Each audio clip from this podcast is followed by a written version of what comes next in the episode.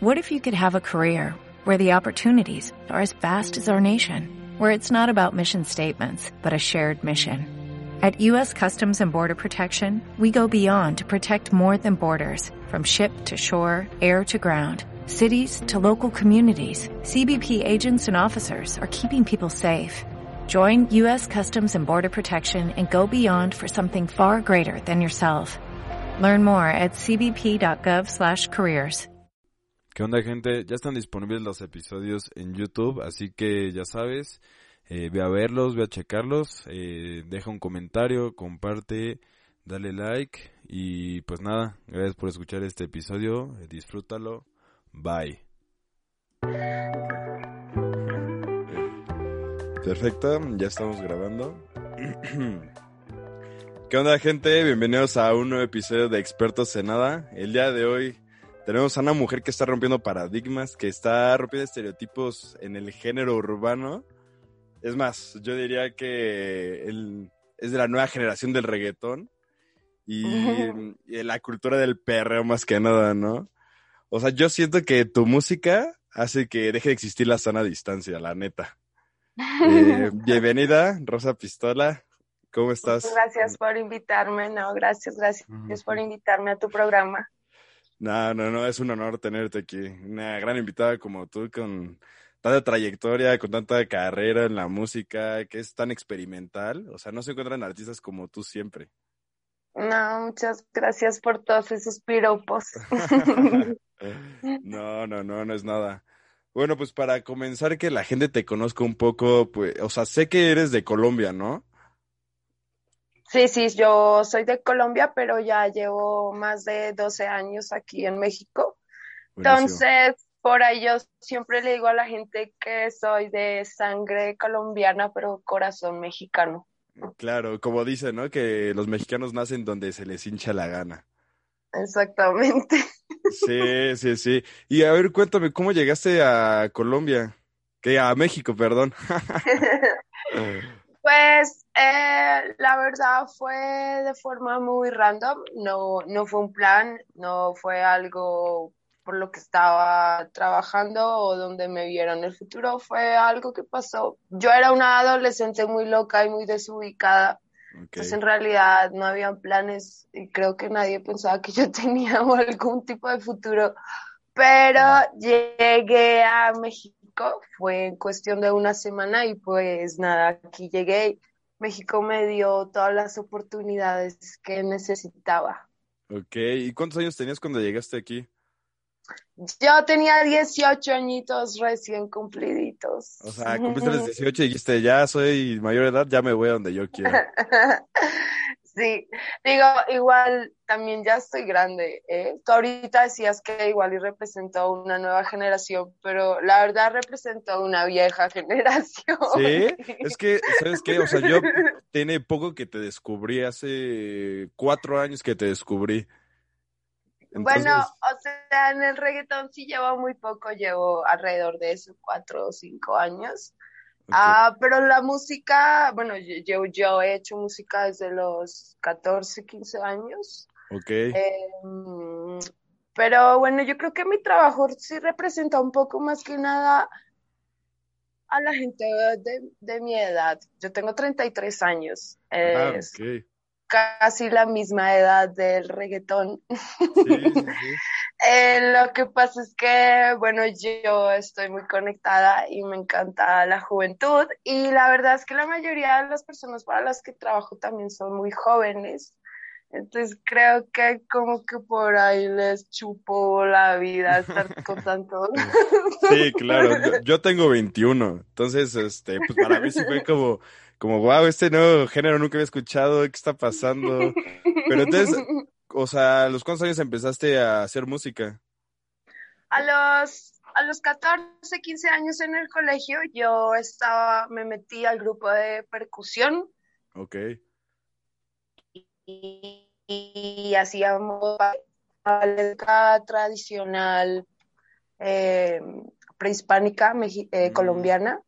Y pues es puros tambores, ¿no? Entonces, esos fueron mis inicios en la música. Ay, no, más que nada percusiones, muchos tipos de tambores. Es música como para entrar en trance. Eh, pero bueno, Ah, allá en. Colombia es muy normal también. Sí, claro. Y antes, cuando eras pequeña, ¿qué música era la que escuchabas? Ah, bueno, mi mamá me influenció muchísimo y pues a ella le gustaba mucho el rock. Entonces, como que yo crecí escuchando esas bandas que a ella le gustaban, eh, como Aerosmith Ah, y esas, esas mamadas.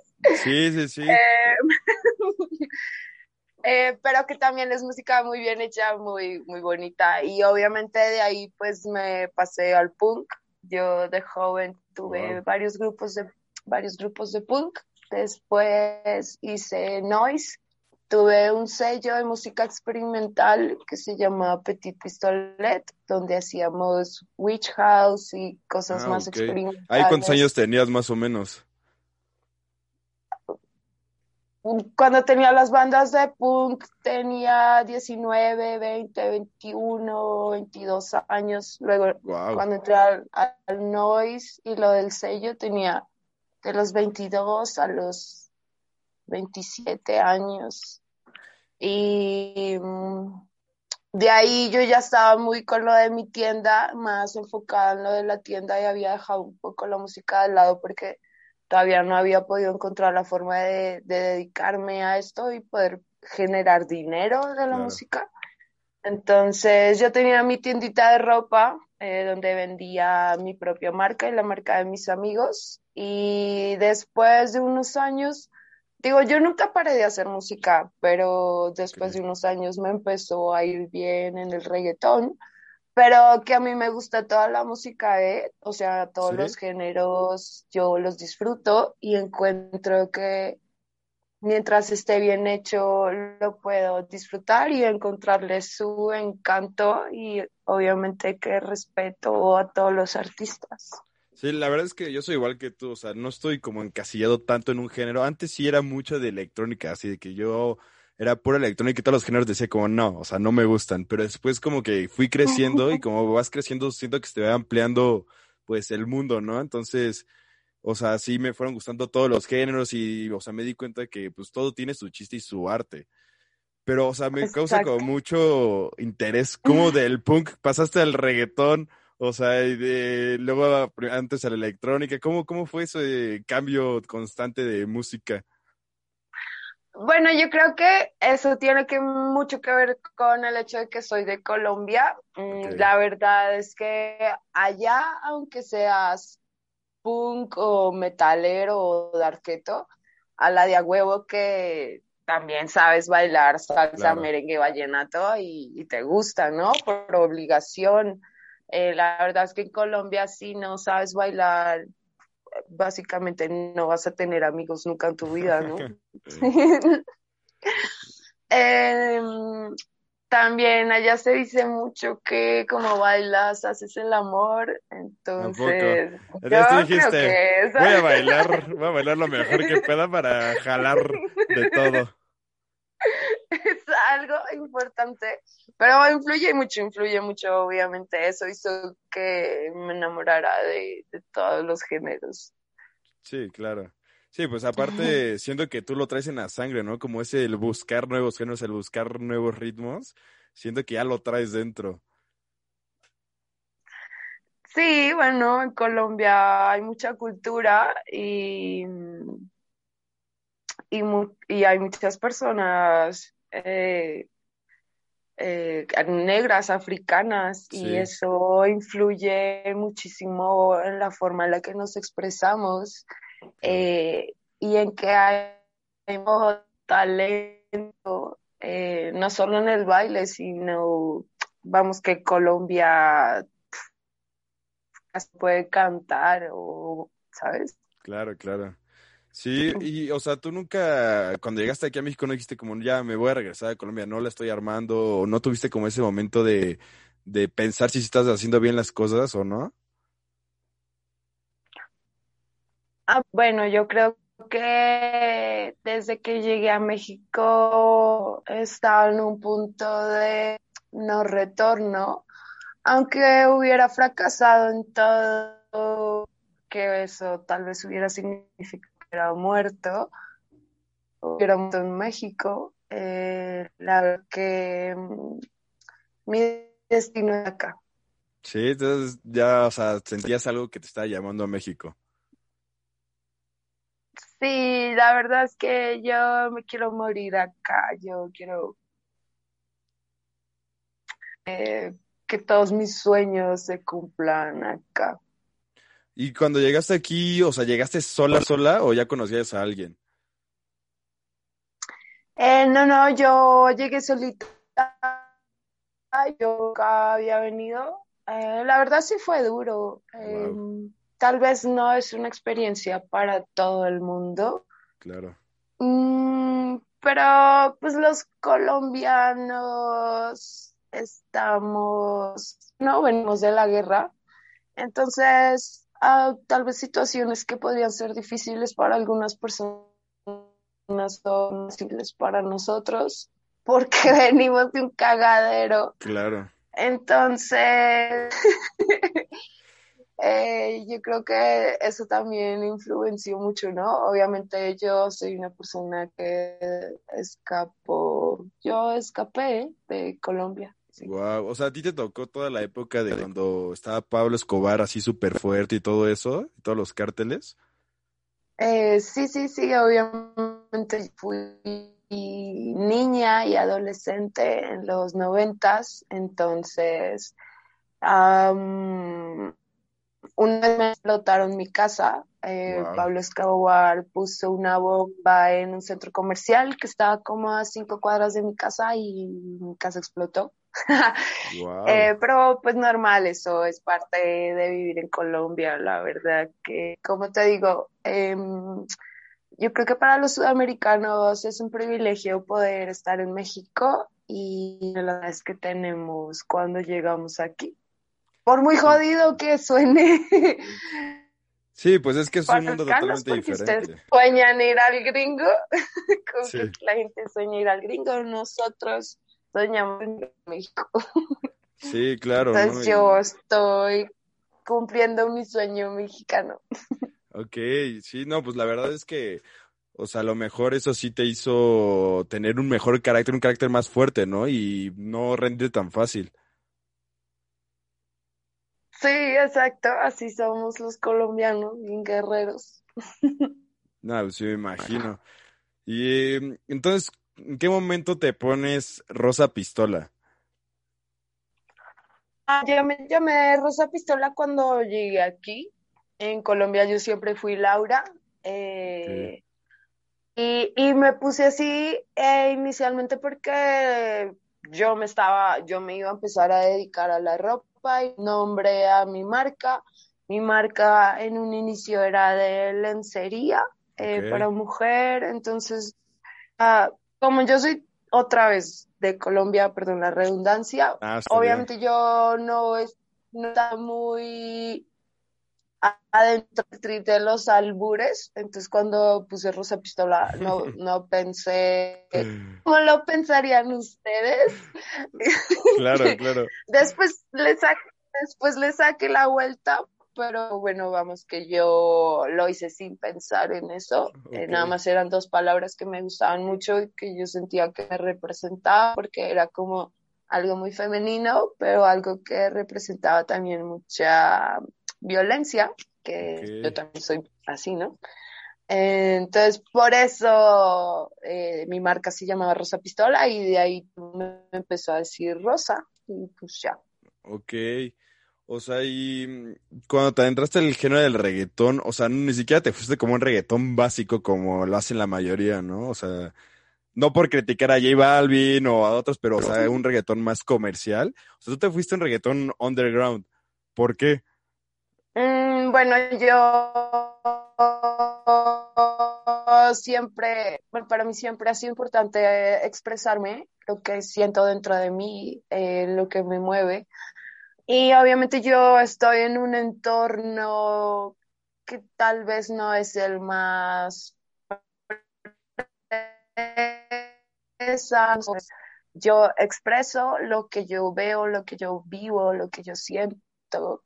Mi vida no ha sido tan fácil eh, y no estoy rodeada de grandes lujos todo el tiempo, entonces sería surrealista de mi parte hacer cosas, ¿sabes?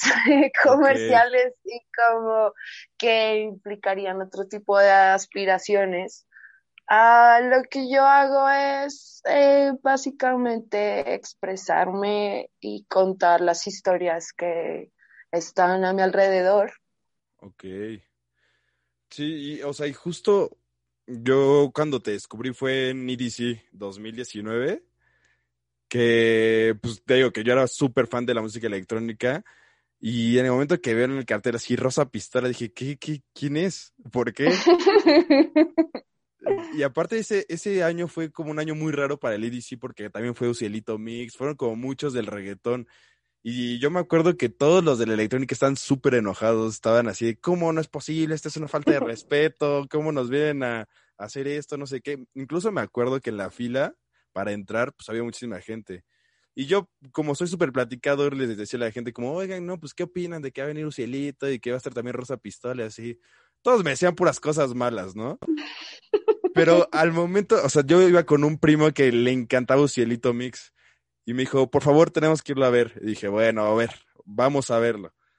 Y llegué desde tu set, un set antes que tú. Llegué y de nada la gente se empezó a llegar, empezó a llegar, empezó a llegar, empezó a atascarse. Y yo volteé y dije, ¿qué onda? ¿No que a nadie le gustaba? ¿Qué está pasando?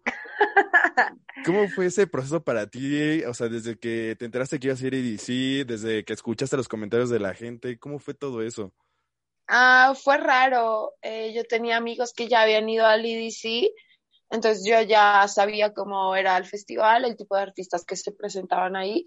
Cuando me invitaron, bueno, yo el año pasado ya me había presentado en el 2018 igual en el EDC, en otro escenario más pequeño, pero me fue bastante bien y yo creo que por eso me invitaron otra vez, pero bueno, yo ya estaba más o menos relacionada en cómo era el festival cómo funcionaba el tipo de gente que va.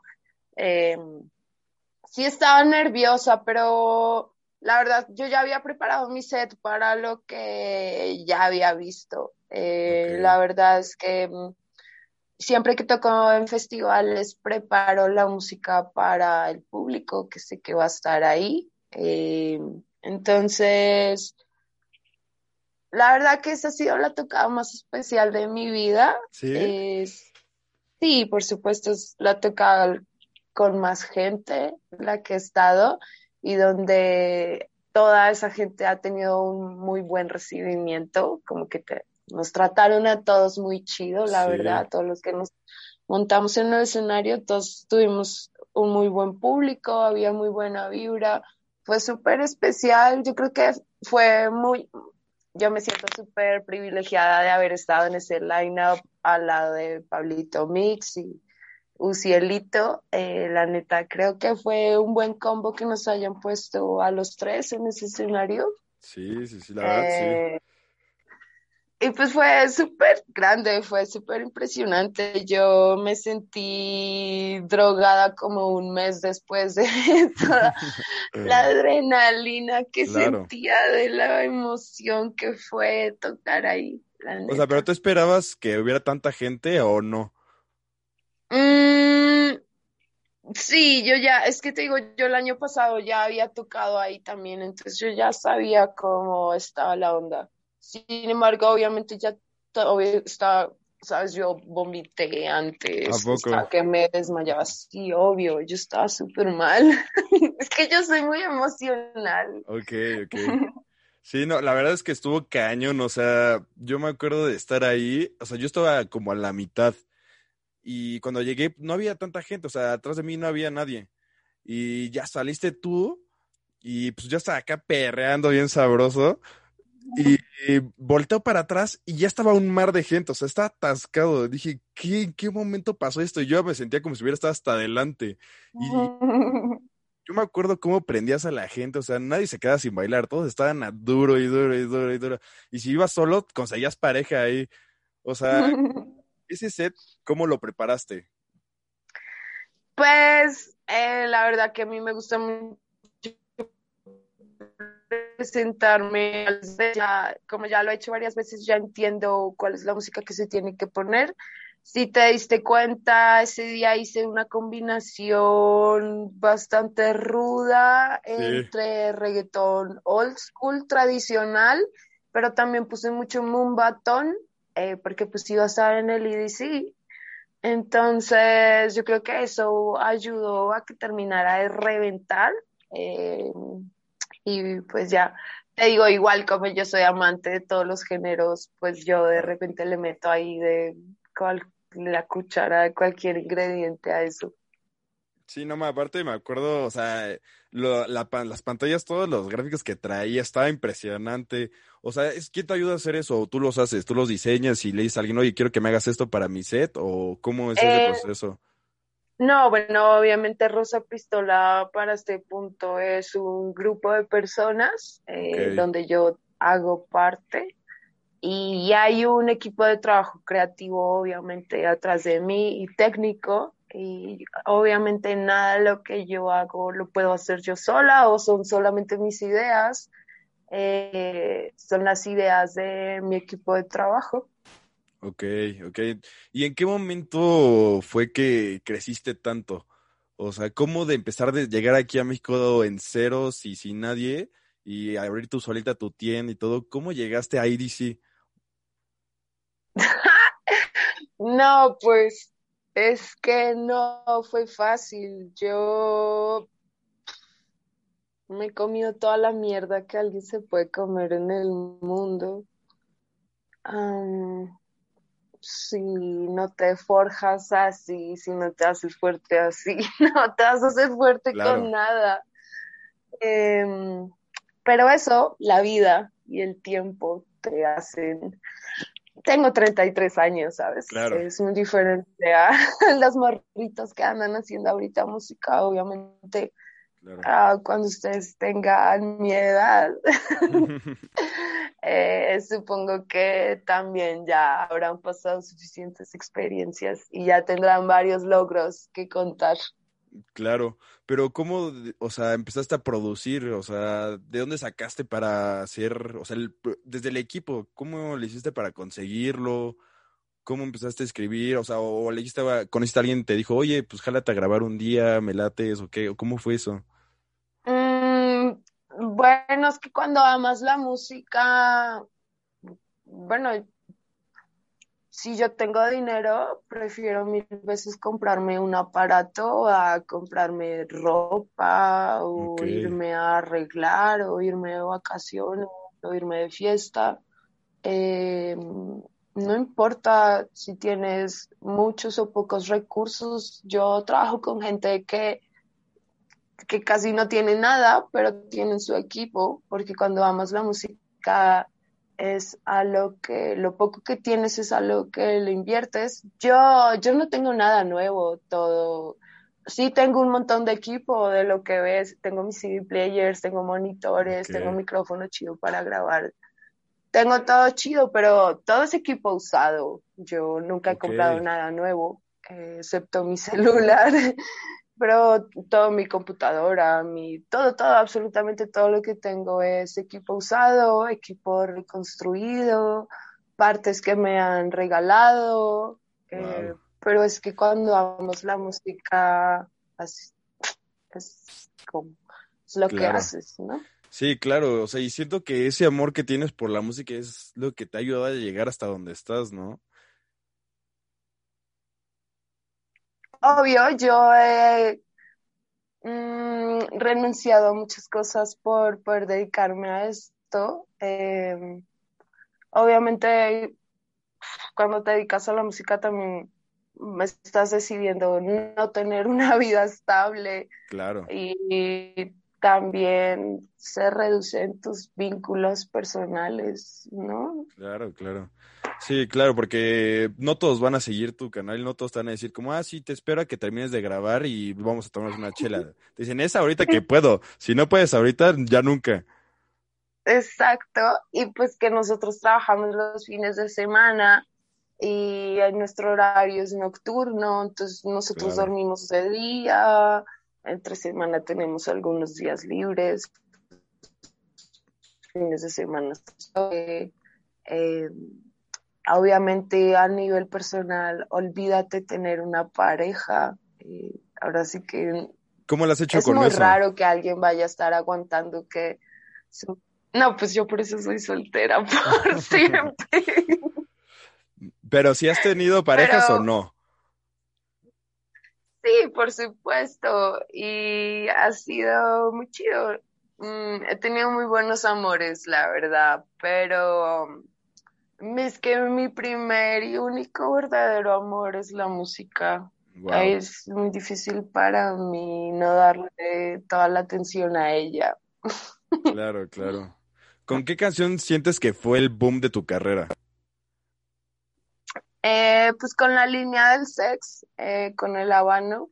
Ok. Eh, pues, esa canción. Y el video también creo que creo que también marcó la pauta de alguna forma.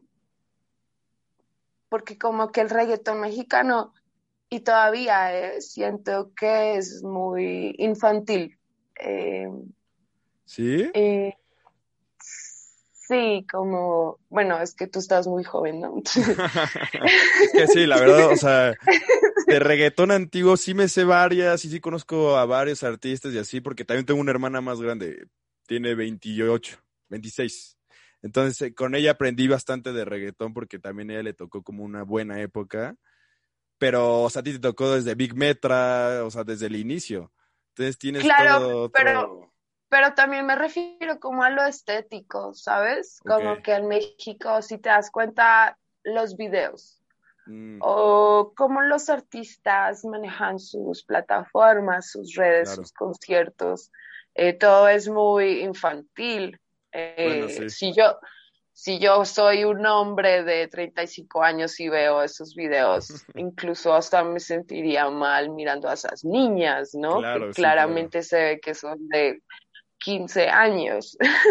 100%. Entonces es, es bastante infantil. Y yo creo que ese video de la línea del sex marcó la pauta y fue lo que hizo que mi trabajo se viera diferente al de los demás, porque yo de plano siempre le tiré al maleanteo y al público adulto, ¿sabes? Desde ese video, ese video era bien agresivo, era bien adulto. Mis modelos siempre han sido mujeres que se ven mayores de 30 años, o sea, a mí me Sí. gustan las mujeres, ¿sabes? Que, que te den miedo. Eh, entonces, yo creo que eso es algo que marcó la pauta, ese video marcó, marcó eso, eh, marcó la diferencia de mi público, eh, porque aunque obviamente a mí también me consumen muchos chiquitos, eh, soy de las pocas, de los pocos reggaetoneros en el país que también tiene un público eh, mayor, ¿sabes? sí. Porque a mí también me, me escuchan y me ven personas de hasta los 35 años Sí, sí, sí. eh, que ninguna, ninguna persona, y lo digo con todo respeto, pero ninguna persona de 35 años va a escuchar a, a Ucielito. 100%, sí. Sí, sí, sí. Sea, por ejemplo, o sea, Porque es hasta raro ver sus videos, o sea, Sí, si sí, eres sí. grande es hasta raro ver esos videos. sí, la verdad está raro, está raro porque sí, o sea, ahorita que lo estoy analizando, sí, sus videos sí son, pues justo para gente de mi edad o más chica. Y Infantiles, que sí. Miguelito está chico, o sea, tiene mi edad. Entonces, pues tampoco le tira tanto.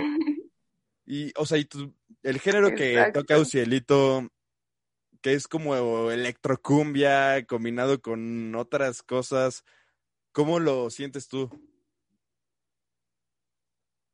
La verdad, yo soy fan de Ucielito. Yo en mi set siempre pongo algunas de sus canciones. Eh, se me hace divertido. Yo Sí. creo que está bien para entretenerse. Obviamente a un, a un nivel íntimo y espiritual y como de que me marque como música, pues no Claro, porque no tiene, prof- no tiene profundidad. pero está bien para que la gente común y corriente lo consuma. Yo creo que es música que puedes poner en una fiesta de niños de 12 años y puedes ponerla en una fiesta familiar donde hay abuelitos, mamás y, ¿sabes? Bueno, sí, sí, sí. Muy diferente Pero a... también tiene letras que, que así se pasa, ¿no? O sea, obviamente tus letras son mucho más fuertes, pero las de Celito luego sí saca cada cosa que dices, ah, caray. Pues no, porque dentro del reggaetón, o sea, la música comercial ya también ya llegó a ese nivel, ¿sabes? O sea, las canciones de Karol G también a veces dicen cosas más fuertes, pero Claro, siguen claro. siendo lo que son, Sí, ¿sabes? sí, sí. Sí, aparte las melodías que usan son como muy, pues muy masticables. Exacto, es algo hecho para todo el mundo, exacto, para que suene en la radio, lo puedas ver en la tele, lo pueda, ¿sabes? Que es algo, pues sí, eso es lo comercial, pues. Claro. Yo no soy la fan número uno de la música comercial, pero sí entiendo que, pues que gracias a personas como Cielito se abren luego muchas puertas en el trabajo para las Justo. personas que nos dedicamos al underground, ¿no? Sí, 100%. Entonces, digo, está bien y es eh, respetable. Obviamente, como yo estoy más grande, es que no me siento nada identificada con eso. Sí, sí, sí. Eh, para mí es como ver los Teletubbies, o sea, están bien, supongo que la gente aprende, Claro. pero pues yo no me voy a sentar a verlo, ¿no? Claro. O sea, y tú que llevas ya tanto tiempo en esto, ¿has visto que ha cambiado la aceptación en más lugares y que ya te invitan, no sé, a más antros y a más eventos que antes? ¿O tú lo sientes igual que antes? Es que yo me empecé a dedicar al reggaetón cuando el reggaetón se puso de moda, ¿sabes? Entonces no te podría decir, yo creo que obviamente a nivel global, eh, gracias a J Balvin, que fue la persona que se encargó de hacer el, yo le digo el blanqueamiento del reggaetón. Eh, pero bueno, J Balvin fue esta cara agradable y digerible que pudo hacer que las personas americanas y europeas consumieran el reggaetón, ¿no? Porque dejó de usar un vocabulario vulgar, Exacto. eh, lo, lo unió directamente con la moda, la alta costura y los diseñadores grandes. Sí. Entonces, después de eso, pues, Sí, claro. no que ya valió verga, pero ya, pues ya se comercializó bien cabrón, pero fue gracias a eso. Sí, pues de hecho, o sea, yo me acuerdo que J Balvin, pues sí, también empezó un poco underground, ¿no? Y como que se fue haciendo más comercial, más comercial, y ahorita ya es como súper amor y paz, y ya como que amo el mundo, y, y ya con el reggaetón lo podemos unir y así, ¿no? Él nunca fue underground, él siempre le tiró a lo pop, eh, hasta en su forma de vestir. em, Pero como más y bueno, también, no, para nada. Mm, Así no es la gente de barrio de Colombia. Ah, ¿en Así serio? son las personas fresas de Colombia. Ok. Sí. Mm, sí, tal vez no era una persona súper adinerada, pero J Balvin nunca ha sido una persona pobre, nunca ha sido una persona de barrio, nunca ha sido una persona a la que le ha faltado algo. ¿sabes? Un chavo normal que quería hacer música y le fue bien porque era guapo. Ok. Vamos, porque que J Balvin no tiene talento, o sea, que diga eso está pero perdido en el Sí, universo. claro. Eh, J Balvin triunfó por muchas otras cosas, eh, pero no porque sea súper talentosísimo. Claro, claro. O sea, no fue lo que lo hizo destacar. No, obvio no, y aparte pues tú sabes que luego muchas personas invierten en la música y él afortunadamente tuvo buenos inversores. Sí, claro. Y, o sea, justo hablando un poco de las letras, ¿te has llegado hate por tus letras? Así de señoras o que te digan como, eh, ¿cómo hablas de eso? ¿Por qué dices esas cosas? O algo así. Sí, por supuesto. Yo ya he sobrevivido a, a tres cancelaciones. Wow. Mm, por mi, por mi bocota, por, por las, por algunas cosas que hago, por algunas cosas que han pasado. Pero sí, por supuesto que soy una persona subversiva, por supuesto que me gusta hacer enojar a las personas, eh, por supuesto que me gusta que mi música genere sentimientos de odio, amor, pasión, sexo, rencor, venganza. Ok. ¿Y cómo has logrado sobrevivir a, todos esos ataques que te llegan? ¿O no, no hay veces que digas como, ay, bueno, creo que sí me pasé un poquito con esto? Ay, la verdad que todas las veces me he pasado, eh, pero yo creo que mm, no sé si voy a seguir sobreviviendo a esto, ¿no? La verdad es que la gente joven ahorita trae como una fijación muy fuerte con convertirse en policía. Tal vez no, no cumplieron su sueño de convertirse en policía en la calle, pero son policías en el Internet y están todo el tiempo investigando, señalando, juzgando, sentenciando. Eh, entonces, bueno, quién sabe cuánto más vaya a sobrevivir, pero yo creo que hasta el momento he sobrevivido porque bueno, porque he sido real, porque yo no me muestro ni he tratado de vender algo que no soy. Yo siempre he sido subversiva, agresiva y nunca he tratado de pintarme a mí como una morrita fresa que hace las cosas de bien. Em, desde mi apariencia, las personas con las que me junto, cómo actúo y lo que expreso, creo que todo tiene congruencia lo uno con lo otro. Entonces, las personas que me consumen saben que van a, tener eso, ¿sabes? Yo por eso me dedico al maleanteo y a mí me gusta gustarle a los maleantes. Eh, a mí no me interesa ser supermillonaria de, de la música ni gustarle a las grandes masas ni me interesa que las abuelitas escuchen las canciones y las bailen, ni que una, tampoco me interesa que las mamás les pongan mi música a sus hijos. Eh, a mí me gusta que cuando la gente va a hacer cosas culeras en la calle ponga mis canciones. es que estén grafiteando y, y acá te tengan atrás, ¿no? En una bocina. Claro, no, pues sí, o sea, siento que tú ya tienes como muy marcado a qué sector quieres llegar, ¿no? Y eso está súper bien porque, pues justo por eso estás haciendo, estás rompiéndola, o sea, porque ya tienes bien marcado y como siempre tú lo dices, has sido congruente con lo que dices y con lo que haces, que te causa como un, un respeto atrás, ¿no? O sea, como que dicen, ah, pues ella sí sabe, ella sí es chida. Pues por lo menos no soy la que los está engañando. Claro, claro, claro. Y a ver, ¿tú cómo sientes la evolución de Rosa Pistola versus la de Laura?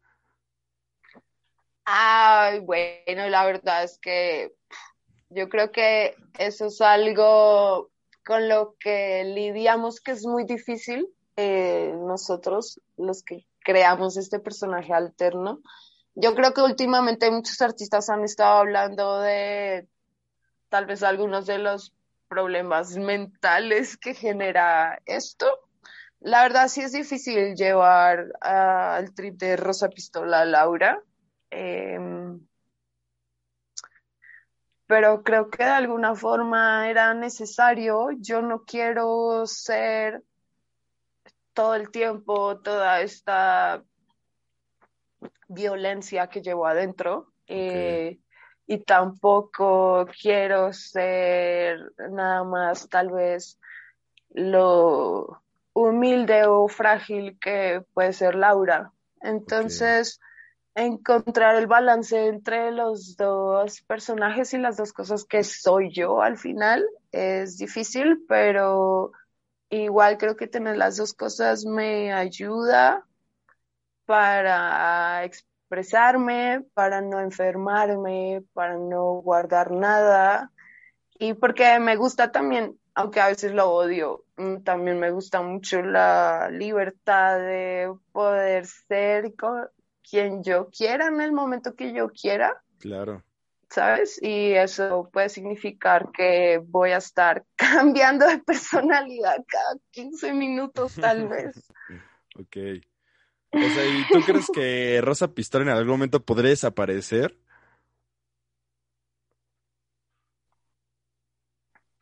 Eh, sí, por supuesto, yo espero que Rosa Pistola se muera algún día. Wow. Eh, mucho antes que Laura, por supuesto. Em, esto es un proceso y un viaje que decidí tomar y eh, vamos a ver hasta dónde llega. Pero obviamente tiene que morir, todo lo bueno muere. Bueno, pero a ver, Big Metra sigue siendo Big Metra. Sí, pero con todo respeto, las cosas muy, muy, muy buenas tienen que morir. Claro, claro, todo, todo lo bueno tiene su fin. Exacto, sí, y yo me gustaría para mí un final digno, eh, lleno de respeto y mm, buen sabor de boca. Quiero irme con un buen sabor de boca. No quiero irme con el Ah, ¿hasta cuándo más? Ah, ya estoy harta, ah, estoy viejita y sigo haciendo esta mierda. No, no. quiero irme triunfante, quiero irme grande, quiero irme con la corona. claro, claro. O sea, ¿y tú dónde ves ese límite? ¿Lo tienes claro o todavía no? O sea, dices como cuando toque en tal lugar o cuando llegue a tantas personas, ese día se va a acabar Rosa Pistola o todavía no lo tienes claro? Nada, mira que yo ya, puede que yo no sea la más famosa ni que tenga las millones de plays eh, ni la mayor cantidad de dinero, pero al fin y al cabo sí me siento orgullosa y sí me mm, reconozco que he sido la primera en hacer y lograr muchas cosas eh, dentro de la música y dentro del reggaetón. He sido la primera persona y la primera mujer en llevar el reggaetón a muchos festivales donde jamás se hubiera imaginado que iba a sonar eh, este tipo de música. Y pues ya, es que yo no, a mí no me interesa lo comercial, entonces no te puedo decir así de cuando haga una rola con Anuel porque en él, no, eso no es mi trip, ¿sabes? Sí, sí, sí. Em, no sé hasta dónde más, pero sí me siento feliz y sí me siento orgullosa. Me gustaría como ver hasta dónde puedo llegar en el ámbito administrativo de la música, porque ahora me estoy enfocando al management de artistas y a la parte más de producción ejecutiva. Entonces, ahí me gustaría como proponerme nuevas metas. Em, entonces, hacia ahí va dirigido mi trabajo. Ya, ya. ¿Y te gustaría entrar en otro género? No sé, tal vez regresar otra vez al punk. Eh, obviamente como los géneros urbanos me, gustan mucho.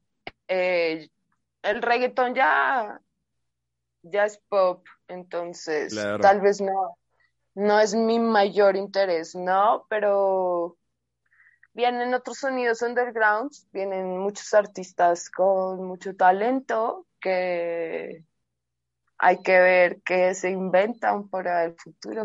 Ok, o sea, tú estás a la espera a ver qué, qué nuevo sale para también probarlo, ¿no? Claro, yo ahorita estoy, llevo un año trabajando con DJ Chequecito, que se dedica a hacer cumbiatón. Ahorita en las fiestas de reggaeton, bueno, en, el DF obviamente como la gente es fresa, le dicen como que los perreos es underground, ¿no? Pero en los verdaderos perreos ya nadie pone reggaetón. Ya solo se pone cumbiatón. Eh. ¿Cómo es el cumbiatón? el cumbiatón mexicano, porque los argentinos tienen su propio cumbiatón, los panameños tienen su propio cumbiatón, los colombianos tienen su propio cumbiatón y los boricuas tienen su propio cumbiatón. Los mexas tienen su propio cumbiatón, que es el que crearon, lo crearon entre Pablito Mix, DJ Mega, el ah, Cachorro, el Bulbo. Y es esta mezcla de mm, cumbia, o sea, la guaracha, el chic, Sí, como con, rebajadas, ¿no? Con reggaetón. Ajá, nada más que eh, el cumbiato mexicano se caracteriza porque se empezó a hacer con librerías de sonidos de, feria o sonidos que no necesariamente estaban vinculados a la música, sino como ruidos de carros o, ¿sabes? Entonces, por eso suena así. Entonces, bueno, esas son las cosas características del cumbiatón mexicano. Chequecito es representa la nueva generación de los chavos que están haciendo eso. Y te digo, ahora en los perreos ya nadie pone reggaetón porque eso ya es pop. Ahora ya solo se escucha cumbiatón. Sí, claro. O sea, la verdad no me imagino como alguien escuchando a J Balvin y echándose una mona de guayaba. Exactamente. O sea, o a Bad Bunny y acá bailando la mona, pues no, o sea, cero me lo imagino. Exactamente, tú lo acabas de expresar perfecto. Sí, claro. Y, o sea, como ese ambiente que la verdad es un ambiente pesado, ¿cómo te ha tocado a ti vivirlo siendo mujer? La verdad es que yo no sé si es mi caso en específico, eh, pero yo me siento súper afortunada y privilegiada. La verdad es que a mí todo el mundo me trata con mucho respeto. Em, entonces, digo, igual donde yo vivo es pesado. Eh, lo, casi siempre donde estoy es pesado. Entonces, bueno, para mí es normal, pero en mi trabajo la verdad que afortunadamente todo el mundo me trata con mucho respeto. No, aparte siento que tú impones, o sea, siento que a ti si alguien te falta el respeto, tú digas, sí, órale, madrazos, déjate venir. pues sí, les, probablemente les pasa algo. sí te ha tocado que, no sé, en una tocada acaben en madrazos y te acaben separando o no? Pues mira que nuestras tocadas pasa mucho. Te digo, afortunadamente yo nunca tengo que, casi nunca tengo que lidiar con faltas de respeto. Mm, tal vez lo único que me pase así que, que sea raro es que las niñas me quieran dar un beso o así, pero... Pero, por ejemplo, un hombre en un perro jamás me faltaría el respeto de esa forma, o nunca me agarraría la nalga, o, que me jamás alguien me faltaría el respeto de esa forma. Y pues, bueno, es que en los perros pasa todo, de, todo tipo de situaciones violentas, entonces más bien hay que andar con precaución. La verdad, usual, usualmente yo solo llego, toco y me voy por cuestiones de seguridad. Eh, pero pues también porque siempre estoy en lugares bien lejos, ¿no?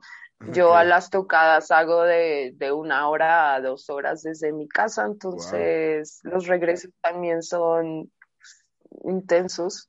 Sí, sí, sí. Y por ejemplo, ¿te ha tocado, o sea, cuál ha sido tu perreo más intenso que digas, ok, esto ya se salió de control muy duro?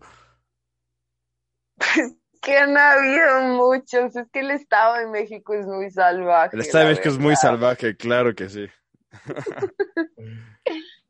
Pero bueno, hubo una época que Coacalco estaba muy prendido y era la zona del perreo y viví muy buenos momentos allá, la verdad. Mm, yo siempre voy a tener un lugar muy especial para Coacalco en mi corazón. Ok. Y, o sea, de que ahí sí se ponen densos. Si, por ejemplo, alguien que lo veas muy novato, le dices, no vayas a calcular con un perreo. No, para tu primer perreo no, te, no vayas ahí. O si le dices, ¿sabes qué? Para que veas cómo es la vida del perreo, ve a Coacalco. Las dos. Ah, ok. ok. ¿Sería como tu lugar preferido para dar un perreo o qué? Sí, sí, Ecatepec y Coacalco y Nesa, obviamente, la zona oriente de la ciudad siempre ha sido por excelencia la zona perreadora. Claro, sí, sí, sí. Está, aparte, pues sí, es zona pesada.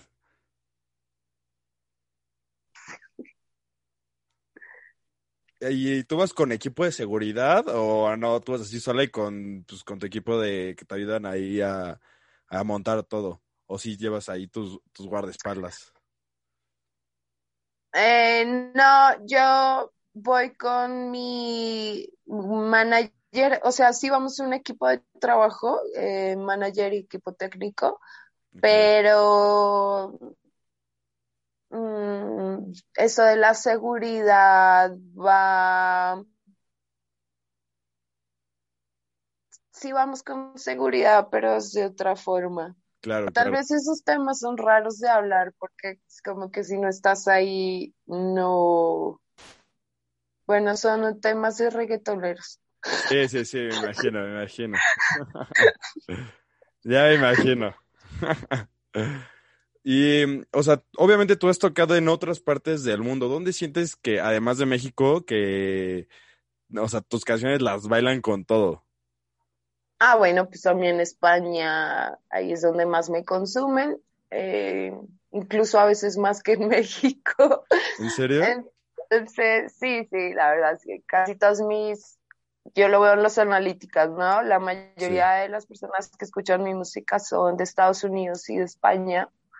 Eh, entonces, sí, obviamente cuando voy a España incluso puedo hacer gira por varias ciudades. Okay. Porque sí, sí me va bien allá, la verdad. O sea, ¿te imaginas algún día estar en Tomorrowland tocando en, en el escenario urbano? Eh, sí, pues la verdad, eso sería lo ideal. Eh, ojalá se arme pronto. Estaría increíble, la verdad. O sea, tenerte ahí sí sería una cosa. Imagínate cuánta gente te estaría escuchando ahí perrando con todo. Estaría duro. Sí, digo, no sería mi hit tan grande, seguiría siendo mucho más especial el EDC de México porque no es lo mismo, es que cuando te presentas en tu propio país y te va bien, esa satisfacción es insuperable. Claro. Mm, ¿Sabes? Entonces, aunque haya más gente en otros lados y más ambiente, el no creo que vaya a superar lo que viví aquí en el EDC de México. Claro, esa sensación yo creo que ya nunca la vas a poder cambiar o volver a tener tal vez, ¿no? La misma ya es irrepetible. Sí, no, cabrón, sí. Y bueno, ya para ir terminando, antes de subirte al escenario, ¿tienes como algún ritual en específico? ¿O no, no tienes como nada? Ay, sí, la verdad es que yo siempre, así sea una tocada chiquita, yo siempre estoy muy nerviosa y siempre tengo muchas ganas de vomitar y siempre siento que me voy a desmayar, entonces es súper importante para mí estirarme, siempre estiro y hago, no sé, ejercicios de respiración para que no me dé un maldito derrame cerebral de los nervios. Eh, se me va a apagar el celular por la batería, pero nada, muchas gracias por la entrevista, espero que te haya gustado. Yo soy DJ Rosa Pistola, les mando muchos besos y abrazos. Gracias, gracias por, gracias por estar aquí. Chequen sus redes sociales, estén al pendiente de su música y sigan apoyando un chingo. Y pues ya saben, eh, el, el orgullo hasta arriba y el perro hasta abajo. As a new Western Union customer, you can enjoy a $0 transfer fee on your first international online money transfer. Send money to your family and friends back home the fast, easy, and reliable way. Visit westernunion.com or download our app today to get started, and your first transfer fee is on us. FX gains apply, not available for credit cards and transfers to Cuba. Services offered by Western Union Financial Services Inc. and MLS 906983 or Western Union International Services LLC and MLS 906985.